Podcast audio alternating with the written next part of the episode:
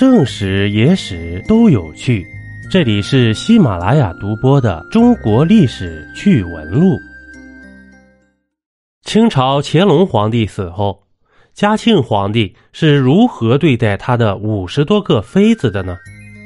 乾隆皇帝是我国历史上最长寿的皇帝，实际掌管最高权力长达六十三年，于嘉庆四年驾崩，终年八十九岁。据史料记载。乾隆皇帝一生共有四十三位后妃，这些后妃大都没熬过乾隆。在乾隆驾崩后，活着的后妃仅有十位，其中贵妃两人，迎贵妃、婉贵妃；妃三人，纯妃、芳妃、静妃；嫔一位，宫嫔；还有三位贵人：鄂贵人、白贵人、寿贵人。即一味答应，那答应。那么嘉庆亲政以后是如何对待乾隆留下的这十位嫔妃呢？在历史上，先皇留下的后妃通常有三种处理方式：一是为先皇陪葬或守灵，主要是些没有子嗣且地位低下的嫔妃；二是跟随儿子前往封地，安享富贵。最后一种就是有地位的后妃，可在宫中安享晚年，由新皇来妥善安置。个别朝代还存在过让没有子嗣的嫔妃出宫的现象，汉代时称之为出宫人制度。到了清代，对后宫的管理更加人性化与制度化。对于先皇的后妃，通常有两种处理方式。一是集中起来放在专门的宫殿奉养，称号前均加太字；二是有皇子的嫔妃可出宫到儿子府邸养老。康熙之后，殉葬被完全禁止，所以不存在后妃为先皇殉葬的现象。清代规定，先皇后妃全部在东西六宫居住。这些宫殿主要以慈宁宫、寿康宫、宁寿宫和寿安宫为主，此外就是他们养老直至死亡的地方，生活都是非常的枯燥乏味。乾隆留下的这十位嫔妃全部居住东西六宫，嘉庆都给他们升了名分，每月领着嘉庆给发的俸禄，安享晚年。下面我们就介绍一下这十位嫔妃的结局。两位贵妃，莹贵妃是镶红旗人，当了三十九年的莹妃。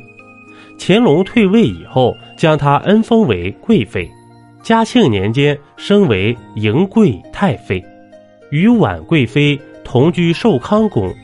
乾隆驾崩一年后去世，享年七十岁。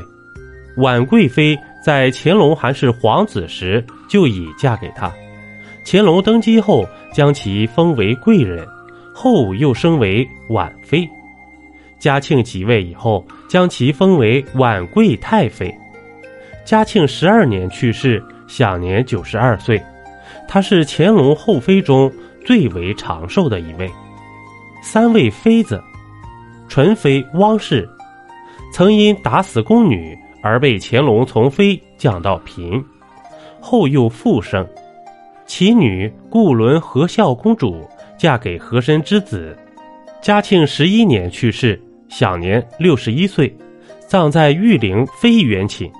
芳妃陈氏，当了九年常在，又当了十九年贵人。嘉庆即位后，按乾隆意见，将芳嫔尊为芳妃，称芳太妃。嘉庆六年，方太妃去世，葬入东陵的玉陵妃园寝。晋妃富察氏，嘉庆三年被嘉庆选入宫中，成为乾隆的贵人。她一生经历乾、嘉、道三朝，道光帝将其尊封为晋妃。道光二年去世，她是最晚去世的乾隆嫔妃，一位嫔，宫嫔林氏。当了四十三年贵人，在乾隆五十九年被封为宫嫔。嘉庆十年去世。